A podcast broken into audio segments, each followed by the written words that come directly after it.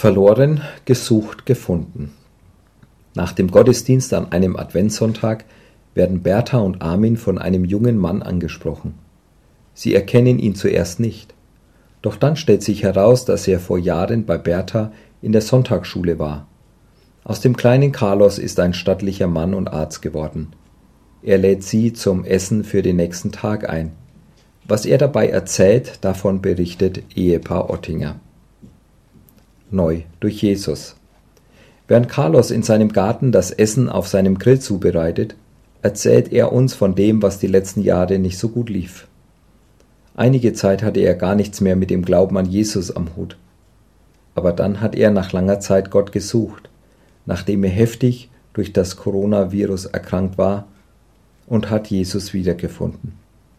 Jetzt will er vieles in Ordnung bringen und die Frau heiraten, mit der er zusammenlebt und ein Kind hat.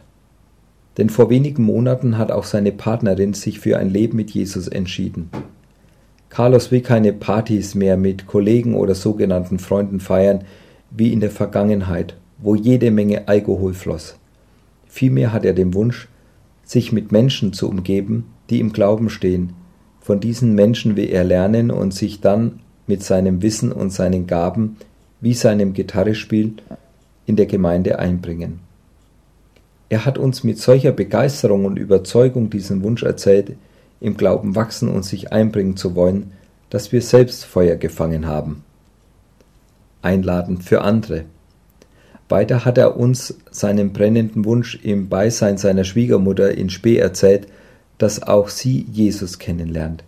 Sie hat sehr traurige und harte Erfahrungen in ihrem Leben gemacht wegen des mysteriösen Todes ihres Bruders und ihrer Schwester, die als Kinder tot in der Wohnung aufgefunden wurden, und wegen anderer Erfahrungen will sie nichts mit diesem Gott zu tun haben.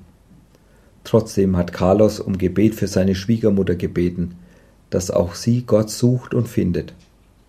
Carlos wohnt im Haus seiner Schwiegermutter nur etwa 200 Meter von uns entfernt und wünscht sich, dass wir sie immer wieder besuchen und von Jesus erzählen.